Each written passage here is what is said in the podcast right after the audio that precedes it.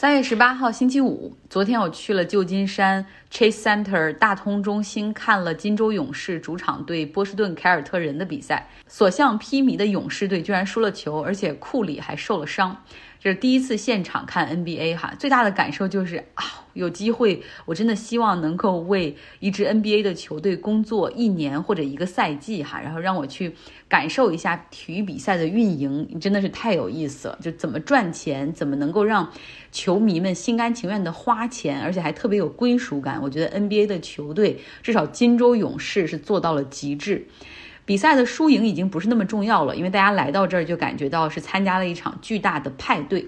来看球的人基本上晚上五点左右就开始到球场附近吃吃喝喝，五点半左右球场开始放人进场。然后这个 Chase Center 大通中心有非常多的餐饮选择，有中餐、墨西哥餐、美式快餐、英式的，然后还有很多酒水的选择。进场之后，大家就是吃吃喝喝，然后听听音乐。比赛到七点才开始。NBA 的比赛我们也知道，一会儿 time out，然后一会儿又暂停了，一会儿一节打完又休息了，就感觉支离破碎的。其实是比较方便在电视上插播广告。但是现场呢，看起来会不会觉得很无聊？因为他们把每一个隔断、每一个停顿、每一个休息都安排上了不同的节目啊，比如说在大屏幕上寻找着欢乐的球迷啊，跳舞的球迷、最佳装扮的球迷，然后还有 DJ 的表演，还有 Rigger 的舞步，还有帮助这个现场庆祝生日的环节，找到那个。今天九十一岁的人，今天七十一岁的人，然后还有一个环节很有意思，就是协助求婚。表面上你看是一对年轻人被请到球场里做拼字游戏。然后呢，让这个女生戴上眼罩，然后随便闭着眼睛说出几个字母哈，然后呢，大屏幕上就显示出 Will you marry me？你愿意嫁给我吗？当女孩把眼罩摘掉的时候，这她的男友就已经单膝跪下求婚哈。就是如果谁有这种求婚的计划，就可以提前和勇士队的 PR 团队来进行联系，讲出你的诉求，比如你们有什么兴趣爱好，他们会结合这些帮你去进行一个现场的设计和安排。当然了。我上述所说的所有的活动都是见缝插针的发生在教练叫暂停的时候，所以你看似很随意，但是所有的东西都是严丝合缝、提前设计好的，几分钟几分钟。那么以前我们想着哈，一节打完休息，或者中间这种 time out 叫暂停的时候，都是啦啦队出来表演演出。其实真不是这样。像金州勇士，因为他在旧金山这个城市非常注重文化多样性，非常 progressive 的一个美丽的蓝色城市，嗯，所以说他比赛的时候，他那个中间的表演也非常注重文化的多样性。比如说第一节结束之后的表演是一个华人女孩表演杂技。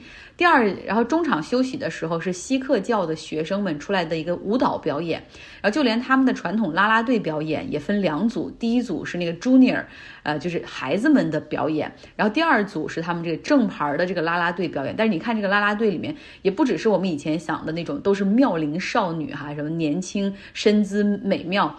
不是，现在多了很多中年人的身影，而且很多这种体型各异的，但是大家都跳得非常的好。其实它传递出的是一个美啊、运动啊，还有包括跳跃这些事情，不只是年轻人所专属的哈，它属于任何年龄，任何年龄都可以很美。嗯，包括它现场播放的宣传片、广告片，就几乎没有重复的，有宣传黑人文化月的，有宣传性别平等的，有宣传少数族裔需要更多机会的。一个都不少，然后包括勇士队球员在最近这几天参加了什么样的公益活动，他们都做成了非常流畅、非常棒的大片儿。这些全部都是主场球队金州勇士他们的团队精心策划设计的。所以比赛输就输了吧，好像没有人太在意哈。大家也知道，在美国的职业比赛中，不论是篮球、橄榄球还是棒球，你很少看到球迷之间斗殴、打架或者对骂。因为所有人都知道，我来了，比赛只是一部分，我来的参加是一个派对和朋友的聚会啊。我除了比赛本身，我还能够获得其他快乐，嗯，所以我觉得真的是有机会，很希望能去体验一下他们的这样的体育的运营哈，很希望学习一下。然后另外呢，NBA 球队里面我们知道有几个很有钱的，有的可能成绩并不怎么好，但是因为所在城市比较好，所以球队的这种门票啊或者运营收入都比较高。像纽约尼克斯、洛杉矶湖人，还有旧金山金州勇士，那基本上都和城市的消费水平有关。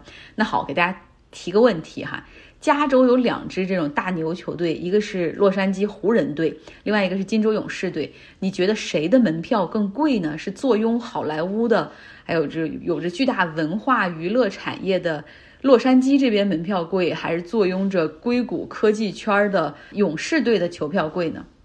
猜一猜。还是湖人的票比较贵。我和我那个朋友猜说，估计可能是码农们虽然收入很高，但是这些人通常是你知道，在学校里那种 nerds，他们对体育和体育比赛本身也不太热衷。我周末的时候会做一个小视频哈，然后看给大家看一看，在现场可能看 NBA 是一种怎么样的感受。OK，今天实际上是陪你下班的第六百期节目，时间真的是飞快，嗯，都六百期了。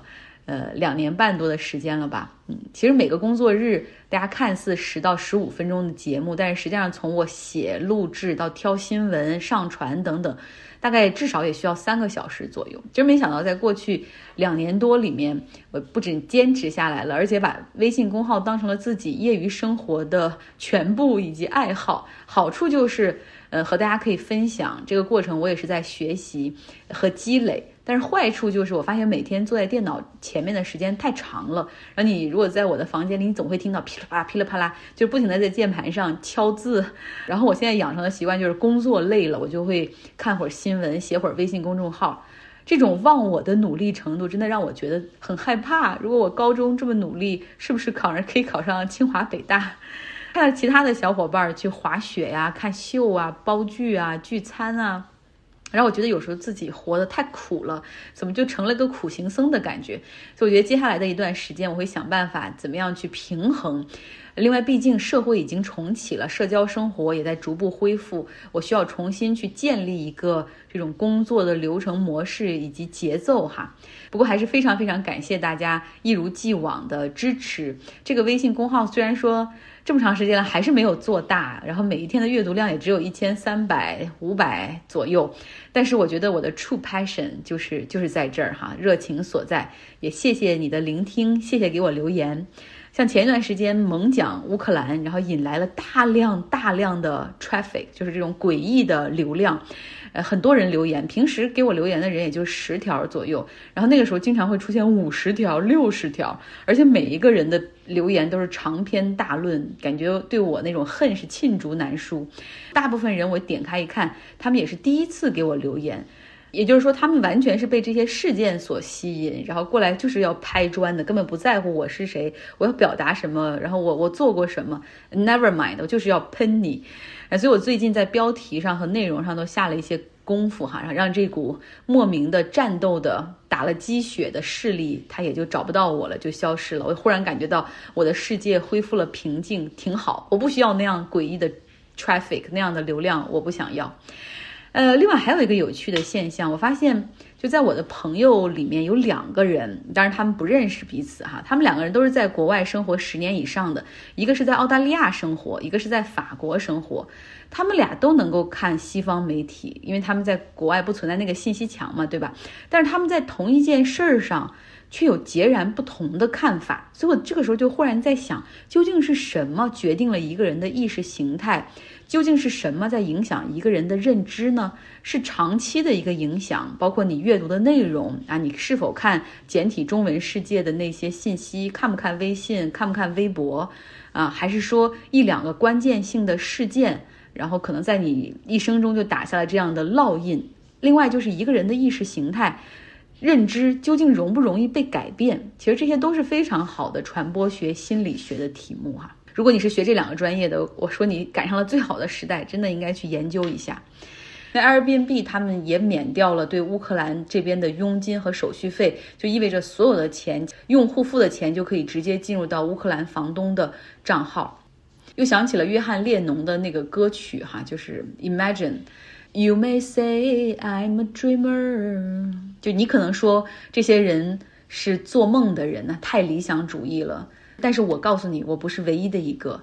I hope someday you will join us。我希望有一天你也可以加入我们。And the world will live as one。然后那个时候，这个世界就不会再有割裂，也不会再有战争。